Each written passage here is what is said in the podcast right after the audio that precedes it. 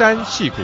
藏龙卧虎，高山低谷，处处蒙福。各位听众朋友，欢迎您收听全福时间。我们是一群全福会的男士，热爱家庭，关心社区，是世界上最快乐的人。让我们在全福时间中，用自己生命的故事、职场和人生的体验，跟您分享全面的祝福。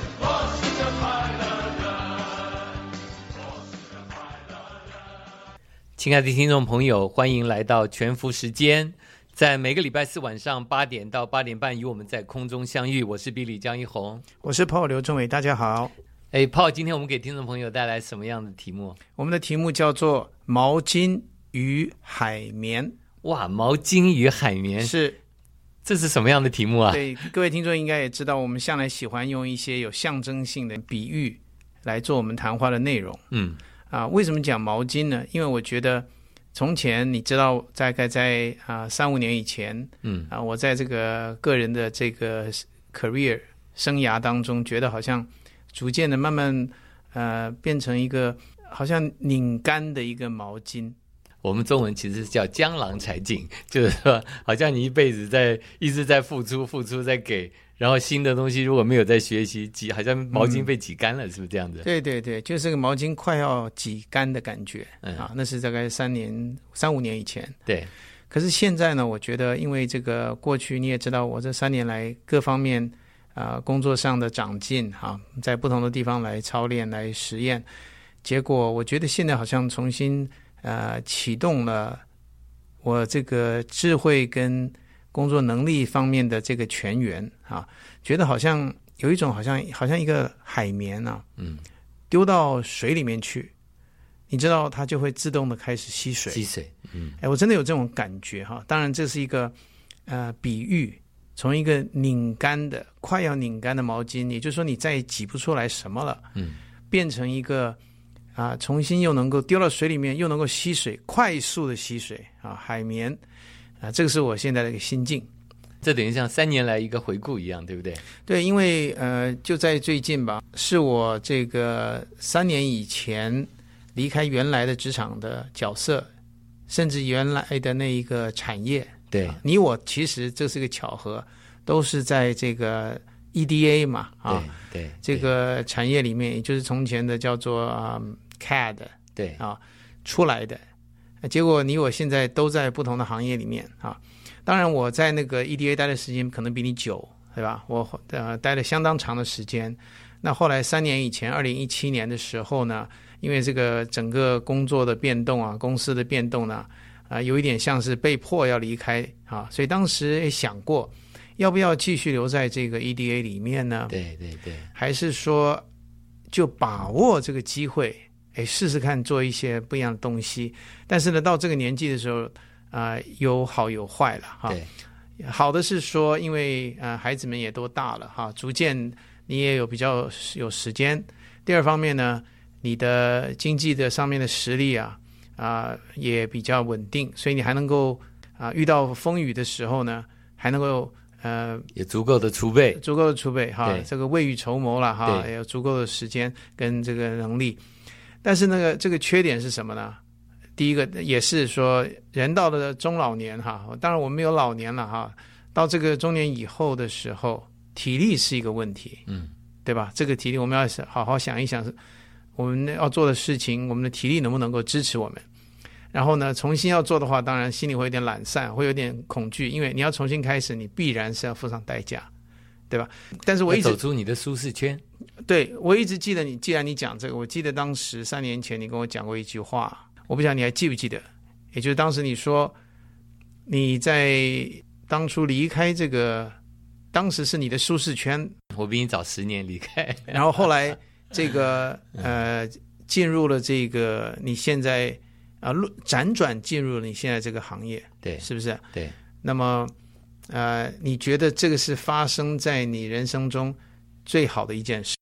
三年以前，我记得你跟我讲这件事情的时候，我记得我还跟你握手说恭喜你，嗯，这这是会会是发生在你生命里头最好的一件事，因为我自己有过相同的经历。嗯，我们做久了一个行业里头，我们有时候没有一个动力，实在是跳不出来。可是当人家把一扇门给你关的时候，就好像圣经讲的，当一扇门关的时候，神一定会为你开另外一扇门。嗯，那我是已经比你先进入这扇门，对，所以我知道好东西在前面等着你。嗯，当然，这个当初听到你讲这个时候，很难去体会、想象你讲这句话的意思是什么。对，因为每个人的道路是不一样，对吧？就像我刚刚说，总会有 pros 跟 cons 嘛。对。那当时我，呃，还现在想起来，还记得这三年里面刚开始的时候。啊，我当然是先去请教从前我在产业界里面的这个老长官，啊，他当时他鼓励我说：“你去试试看做一些 data 方面的东西，因为这个数据方面的产业呢，大数据嘛，对，非常的各种各样的对呃应用。那这个情况到现在还仍然在继续了哈。那当时我就在那个也也很感谢我从前同呃大学同学，他开了一个公司嘛，呃，他也让我在他那边帮忙，所以。啊，除了这个产业的不同之外，啊，我也试了不一样的角色。哈，原来向来都是做这个研发，对 R&D 嘛，啊，做了一辈子，结果在那段时间呢，却是做这个嗯 technical marketing 嘛，啊，对对。那这个对我来讲也是一个全新的尝试，着实是一个全新的，因为当你被要求去，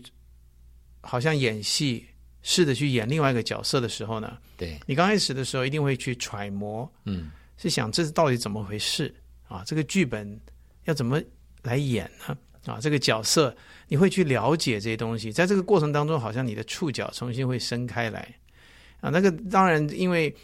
刚刚讲到说这个毛巾拧干的时候，你知道它会有一点惯性啊，粘在那个地方，嗯，要花一点功夫啊。外面的这个新的概念进来的时候，我记得当初。就是关于这个云端科技啊，还有一些新的市场上面的一些概念啊。那借着跟一些朋友们来谈话当中的时候，就好像那个水一样，开始进入你那个干固的那些呃细胞当中。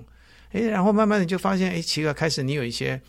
你也说过嘛，有些你觉得原来你不会的东西，比如你说你从前你所学设计的啊美学方面东西，我们可能从来不用这个东西。哎，可是因为在这个搞 marketing 的过程当中呢，好像那一部分开始啊活动起来，我叫活过来。对，嗯，那这个就是我刚刚所想形容的这个海绵呢，它是很神奇的一件事，就是它会自动的吸水啊，不像说你刚刚说毛巾要把它拧干，对不对？要用力去拧它嘛，哈。对对，这个海绵是刚好相反，它是自然的，你丢进去以后，它就那个毛孔都张开了就吸水啊，这个好像是一个人生存的一个本能啊。然后你才发现原来有这么大的潜力啊！对，那后来当然我就从那个大数据里面又间接的跑到了这个航空业里面来。我现在在做系统工程师嘛，哈。那在呃我们的这个顾问公司啊，接收了一个接受了一个 NASA 的啊 contract。那么我们在做这个都市空中交通的规划啊。那这个有人常常有人就问我说：“你到底在做什么啊？”啊，我跟他说我在做系统工程师，那很多人第一个就问题就出在这里，那什么是系统工程师？那第二个说你在做城市交通空中交通的规划，那是第二个问题，那是做什么？那我还有一些朋友，第一个就问到我说，那你没做过这？那我们把这么重的 project 交在你手里，我们怎么能放心？呃，这个这个他当然就是他后面 implied 对吧？当时我后来仔细想一想，其实哈啊，我们是做工程师的，有这个训练哈。那我进去的时候呢，啊，我现在明白为什么人家把这个事情愿意交给我，因为其实它里面做的东西大部分都是软件，嗯，当然也有一些飞行方面的东西了哈，也有一些硬件的东西。我们像我们马上要飞的一个直升机嘛哈，那东西我是完全不懂的啊。啊，但是呢，跟我一起合作的这个团队呢，另外两个人他们是这方面的这个老手啊，他们做过这个航空的东西，可是他们不懂软件。啊，他们完全不懂 software，更不要说我们现在在用这个云端里面的，像 AWS 啊，啊这种东西呢，他们是完全不知道。我就明白，原来说我们的合作是透过我们原先的经验来做的。就像你说的，我们人到了这个中年以后，要相当的能够的话，能够 leverage 啊，来使用你从前的经验，越能使用越好，而且可以在不同的 field。你跨到不同的 field 的时候，你会发现你的经验在里头是完全不一样。对，你像我十几年前来到房地产的时候，房地产就跟这个做做这种 loan 的一样，他们跟银行一样，他们的软体是最慢的，对他们根本不怎么用软体。对我当初开始所有的写的这些 contract 都是要用手写，对，然后他们自己手签字。那我一来，我进来，你知道我以前在公司是做这种整个，后来做这个 enterprise automation，做整个自动化的公司的自动化。对那我一进来，我想说我要用怎么样可以做最省的人力，把这些东西我不需要可以用电脑做的，我就不要用人的手 repeat 的做。诶，我就发现其实我很早很早就在做这这个 automation 在这个房地产里头。后来我就看到一步一步的这些软体，就一步一步的这里出来一点，那里出来一点，嗯，所以就慢慢就跟上时代了，那你这个从前早期做软体的经验，对你还是有帮助。完全有帮助，是不是完全有帮助。所以就像我跟一些年轻人讲的说，人生的道路弯弯曲曲，看起来好像这边碰一下，那边碰一下，有的时候甚至觉得不是很顺利，说干嘛花时间搞这个？可是呢，我现在也是跟他们讲说，人生的经验没有一件是浪费的啊！你回头过来才发现，就像你刚刚说的软体，像我也是软体，还还有我在做 data 那段时间所了解的这个云端的东西，我才知道原来我们到这个地方 NASA 他们也是用云端的东西。要是没有事先那两年的一些摸索，我现在可能更辛苦。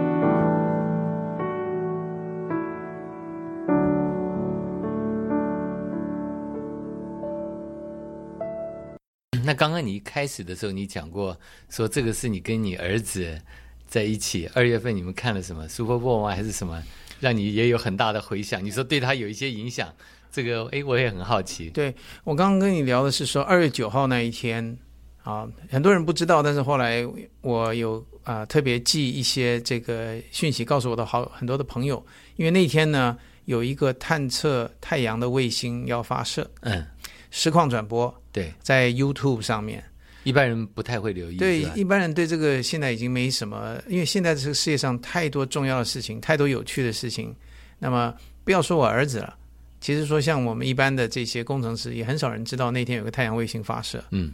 那我就想起来五十年以前哇啊那个阿波罗十一号发射的时候，对，呃，登陆月球那段时间，我们很多人在啊、电视上面嗯。看那个黑白的电视、嗯。CBS 的转播。嗯。那个时候我的父母亲呢，我也不知道为什么哈，嗯。我就跟着他们就坐在电视机前面。好那时候是全世界都是很对。送人到月球，这是非常非常这个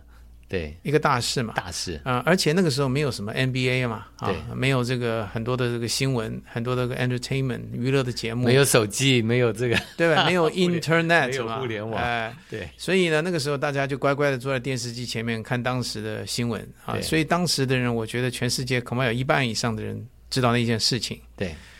那我就想起来那个事情对我的影响，一直到现在呀、嗯，到现在呢，我还记得当初那个阿姆斯壮，他那个黑白电视上面，他从那登月小艇下来，走上那个第一步的时候，啊，我还记得我们等了好久好久，他在那个降落以后，登月艇里面还等了很久才走出来。对我这些事情我都还记得。可是呢，就像我刚刚说的言什么什么的一小步是啊这，个，对，他说这个是我的个人的一小步，嗯却是全人类的一大步嘛。对啊，对，那这个事我们都记得非常清楚。可是呢，对我来讲是重新活过来，是因为我就是在二零一九去年的七月份接收了 NASA 的这一个 job offer，对，我现在回头过来还知道，我接受 offer 的那一天呢，五十年以前，就是阿姆斯壮呢，他们就要登陆月球的时候。啊。哇，这当然是一个巧合了哈、可是，在我心中有一个说不出来的一种震撼，就是好像一个很遥远的回忆，童年的时候的心中的一个特别的经历，在五十年之后非常巧合的一个环境之内，嗯，又发生。所以呢，后来呢，然后你是 part of the organization，对，那后来我真的进去以后嘛，在这个 Ames 地方的时候，有有一两次我偶然的机会经过啊、我们当时的一些走道，墙壁上有些照片。嗯，那那些照片就是过去陆陆续续这一些太空人接受训练的时候的一些照片啊，一些飞行的先进的飞机啊，那些照片都是其实都是四呃四五十年以前的事情。那我讲这个是想到是什么呢？就是后来我一看到二月九号这一天，这次不是探月卫星啊，嗯，是探日嗯啊，它是要到接近太阳非常非常接近的时候呢，去测量它那个太阳风啊。那测量很多这个呃很多这种，我都现在我还还得去研究才知道它到底是做什么的。对那它的这个探测的卫星呢，比起从前五十年前那个要精密的多了哈。精密的部分，尤其是在那些侦测的仪器上面，各种各样的光谱仪、照相机啊等等，还要抗热嘛啊，所以当时我觉得哇，我一定要让我的孩子啊，嗯，也要体会一下当初我父母亲五十年前让我在电视机前面体会到的那一个触动。嗯，所以除了我寄这个 message 给大家，我也寄给你嘛，哈、嗯。说今天晚上有这个探日的卫星发射，对，请不要错过，嗯，因为将来你可以跟你的孙儿们啊、夸口说，我曾经看过这回事儿。嗯。那结果那一天，我就特别跟我的孩子讲，那我的小儿子还在这个加州嘛，呃，在北加州，所以当时他也乖乖的跟着我坐在那电视机前面看了这一段，看了这一段。那现在当然不同是 YouTube 了，哈，我们现在这又是另外一个不同，你知道吗？这个是不是 CBS 在这个电视上面，而是这个呃网际网路的对，直播，这又是你看看到时代的改变。那结果后来我们就看到那个火箭升空啊，然后呢，对他来讲的的触动是什么？我在第一次发现，因为他完全不是科技方面的人，对吧？他是学运动管理的嘛，对哎像数学啊、数理啊、物理这种东西，他大概高中以后就已经不管了。哎，就那一天呢，我们在聊聊聊，他终于看到那个火箭升空啊，那个那个剧烈的这个震动啊，飞上去是不错了哈。然后我跟他说，你知道这个火箭上去以后的速度啊，大概是一秒钟五到七英里，也就是说，你数一的时候，从我们这里你人就已经飞到了 Mall。他在开始想这个事情，他说：“哇，这么快啊啊！”然后我跟他说：“然后呢，要两年以后，这个卫星才会飞到太阳。”他当时他脸上就露出了一个完全他事先没有想到的那个 incredible 的那一个惊讶在他脸上，没想到要花这么久的时间，也就是他知道了太阳还有这个宇宙多大啊！我当时忽然发现，因为我没有想到要跟他谈这方面的事情，可是我却发现对他来讲，他心灵上的那个悸动啊啊，是发生在这个事情上面。嗯，然后这下他就记住了。我跟你讲，对，嗯，没错啊，将来他会五十年以后啊，他会想到这件事情，这个场景。当然，后来我跟他说啊，相对之下，你到这个速度，你飞到月球的话，是大概三到四天呢啊。所以呢，很快的，我们对这个那天刚好是满月啊，我们这个去外面去看月亮的时候元，宵节吗？接近啊，嗯对。那结果我们两个刚刚谈完这件事情，忽然之间看到月亮，是觉得这个月亮好像离我们很近对，啊，平常没有这种感觉，你那知道吗？三四天跟两年比起来，对对对所以这个那天晚上对我跟我的孩子来讲呢，是一个人生的一个嗯很特别的一个一个经历，呃，together。像这样的事情，我现在回头过来想，要是三年以前我没有这样的一个变动的话，我大概会完全错过这件事情，因为我甚至会已经完全忘记五十年前我看过那一段登月的这个故事，因为跟我毫不相干，对不对？其实也不是跟我不相干，而是说我已经进入我的一个舒适圈，在那里面就不断的做从来一样的事情，甚至自己发现不太能长进了。比如说你升不上去了嘛，啊，这个责任就停留在这个原来的地方，这是一个。那或者是 project 你做做，你觉得也很无聊了啊，或者是你觉得你自己好像贡献开始减少，你自己不满足。其实这些都是你自己心里面对我们的一个警讯，或者说心里面告诉你。有人讲所谓心里面的声音，有没有？对，我们要听心里面的声音。就像最近你知道有一个字，我会发现啊，意念的意，上面是写什么呢？意念的意上面是一个声音的音，下面是一个心脏的心，这叫意，对不对？我就发现，就是说。意念就是你心里面的声音啊，表示我们的心里面有一些想法，它不断的在告诉你啊。那所以，我现在就可以体会，因为这样的一个变动之后呢，我真的是啊捞回来啊拾回来很多嗯全新的概念哈。你觉得活过来对吧？像你说的，我也能够了解为什么你那样说，我也同意你这个是发生在我人生当中最好的几件事。之一，对，那当然给儿子这么好的一个一起相处的时间，你也让我想起来，其实现在这个新型的这个冠状病毒，对不对？当他在肆虐的时候呢，你会忽然发现所有的街上这个街道都空了，所有的人都不外出了。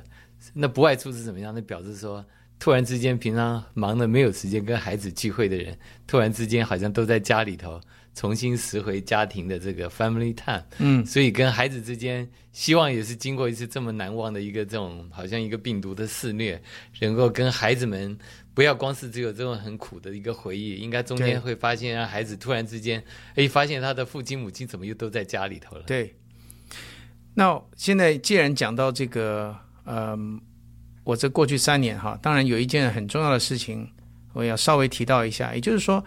嗯。它不是完全都是，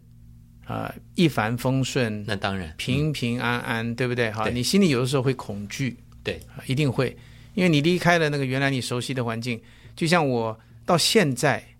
我在里面，因为我做的是系统工程师嘛，啊，系统工程工程师是跟从前我所做的那种专业工程师的最大的差别是，他要的是大的 picture，big picture，啊。你不能在任何一个呃环节上太仔细花掉你的时间，因为一个人的经验有时间跟精力有限啊。你要注意一个系统的时候，像啊很多这个 NASA 的系统，它里面是有啊 electrical 对吧？电力系统也有动力的系统，就是 mechanical。那再加上现在都有这些软件呐，software 这些系统，那很多东西它都是包出去，让很多不同的公司在做。对，像最近呢。我知道那个登月的这个嗯火箭啊，对啊，我们这个 President Trump 他现在的二十五个 billion 的这个 budget proposal 重新启动，重新启动的就是做火箭嘛哈。对。后来我仔细一看，那个火箭呢，有一千家厂商，来自四十四州。嗯。我当时一看，哇，我真的是了解说为什么要有系统工程师，而且还不止一个人。嗯。就是因为。每一个人在做自己的事情，有一千家厂商在做自己的事情。那把东西整合在一起的时候，在这个过程当中，怎么样能够在这种大型的 project 长期两三年的过程当中，啊，避免各样的风险，啊，把最后事情做出来，这是系统嘛？啊，我过去没有像这样的一些想法，所以对我来讲是一个全新的训练。我要经常的提醒我自己，有的时候呢，不能够再往下钻了。啊，嗯。我有这个好像这种倾向，这种倾向就喜欢把事情看的时候，因为这是做这个是 engineer 本身会做的事情，要很 deep 去全部了解。可是你现在在的这个职位的这个 position，他要求你是看的是这个，我讲是广度跟这个宏观的宽度，对，好像是水平面的要是敞开，而不是像里头要你像打井一样一直往下钻。这个是我自己发现，我要经常提醒我自己啊。那第二个呢？就是说，这个还要阅读啊，因为大量的阅读过去不是我的这个长处，也不是我的需要。我常常要注注意的是数字跟写程式嘛。那结果现在发现，哇，你知道有太多的东西是文字型的。嗯，我当初真的有一点胆怯，我觉得到了这个年纪，我这英文还跟得上吗？还可以读那么多东西吗？哎，我真的是没办法，你知道嗯吗？就后来逼着自己去想办法怎么读啊，读的要快，但是能抓住重点。对，那结果哎，慢慢慢慢，哎，真的这个死马当活马医，还真的慢慢可以读起来，这个速度还慢慢变快了。对，所以这几件事都是让我，就是说，我们要不断的改变我们原先思考跟做事的方式，寻求在这个新的环境里面怎么样去生存，而且能能够贡献啊。不光是读啊，就读所以有速读嘛，就跟你现在人家听你我们听人家讲话，我们这个速度，也有人去这个听的时候，他是把倍速放，你听过？哦有人是放一点五倍，是那有人快到可以放三到五倍，所以你听对着好像那种那我们根本听不清的声音。对。可是当他练习够的时候，他可以用五倍的速度。那你想想看，他如果说三倍到五倍的速度，他同时可以接受 information，我们一个小时看的量，他可能他听的时候，他可以把五个小时的量就听到一个小时就听完了。我们这个共同节目主持人这个 Jerry 曾经也跟我分享过，当初我这个我有一样的毛病，就是说我先要答的深，对不对？所以我看的时候很仔细。那很多的字呢，我就会去想这些东西，去消化。可是后来夏红告诉我说，你你要知道，就算你读完了，你也不见得记得住啊。他忽然之间让我明白，就是说很多的 detail 呢是很好，但是呢，你在有限的时间看你的目标是什么。有的时候你要抓概念的时候，你有的时候是要抓住一些关键字，然后把它拼起来。那个概念是你是我现在所需要的。这种时候呢，你就必须要所谓 let go 这些 details 啊。所以我在读书方面哈，读文章方面，跟我刚刚讲的这个啊、研究一些事情的这个挖井的程度呢，我都需要做一些更改。对，我也晓得你为什么像 NASA 害了你说你负责系统是在软体方面，其实软体实在是太重要了。我你想说 NASA 很多人不懂，你想想看这个波音七三七是不是七三七？他们最近的整个全世界都已经停买它的它里头就只不过是一个软体出的一个 bug，是一个 bug 绕成它整个它的 market 全部撕掉。对所以就是说，这个东西如果，所以你在做的东西是非常有意义的。这么多家公司牵涉到软体的，你怎么样要有一套方式去真正去抓住他们里头真正 detect 到他们的问题，你要在还没有飞上去以前，嗯，就要把这个东西解决。对我们事实上，我们里里面有这个 quality assurance 的 group 呢，就做过这个 survey。其实前十大我们所有的 project 里面造成最大问题的第一名就是软体的 bug 啊，那第二个的话是这个规格完完整不完整，那个是系统工程师系统工程师的问题。所以我第一个是软件公司，第二个是呃系统工程师的问题，所以我在里面是责任是蛮大的啊。那所以。我还是战战兢兢啊啊，在里面天天要注意学东西，一不小心你就看到，哎，怎么觉得自己好像有讲错话，或者觉得，哎呀，我自己会不会啊、呃误导了一些判断等等，所以很小心。那另外你要常学新的东西，因为我就因为我不是航空业的嘛，我不能在里面就赖着说我就是一个软件的系统工程师，不可能的啊。那所以像上个礼拜我就在研究这个 GPS 啊。啊，每个人都知道 GPS 都会用，但是它它的应用的这个原理，嗯，不是每个人都知道。对，但是因为我工作的关系，我必须要去看它，那我才发现啊是怎么呃跟这个卫星之间啊怎么样，然后怎么样去修正它哈、等等有一系列东西。但是呢，我特别提醒我自己，不要挖得太深啊，只要看得够了解了以后呢，我就赶快就要到另外一些东西上面。那同时提醒你，建议给你，就是当 engineer 的缺点，就是很多事情我们喜欢自己研究、自己看，嗯，但是当一个我们讲的要很广的时候，你不要忘记，你周围都是很多 expertise 在那里。对就是说，我们要真正要去，有点讲像不耻下问，然后从他们中间去把他们那个 knowledge 这样得过来，这个是其实会省你很多自己去研究的时间。是。是，呃，系统工程师没有错，其中一个很重要的事情就是要啊、维持好的关系。对。啊、也不能够把人家问烦了，人家觉得一天到晚就来 烦人家，对，或者这些我都体会到了，所以这些呢，不是从前我的工作，甚至不是学校里面就可以教你的以教得啊。出来的。啊，所以我们可以分享给我们的听众朋友，嗯，到中年以后呢，我们应该要越越广，比越深还来的重要啊，因为我们到后来的时候呢，你听过一个字，一个 letter T 哈、t 这个英文字母，T 就是说你这个人要很宽。但是 T 的下面有一竖嘛，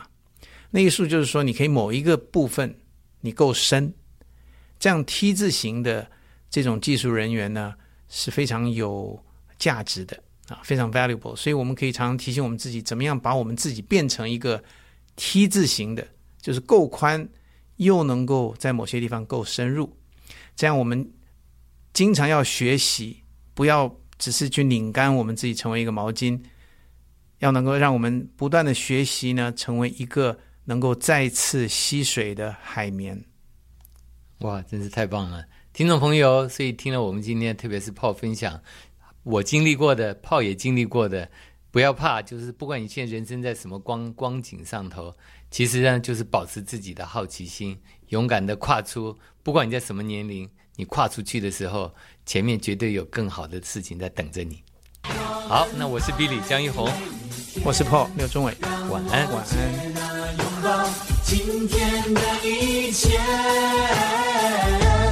听众朋友，感谢您收听全福时间，希望我们的分享能够带给您长久的祝福、深刻的激励，让您每一天都能够享受全面的祝福。谢谢您，下周四再见。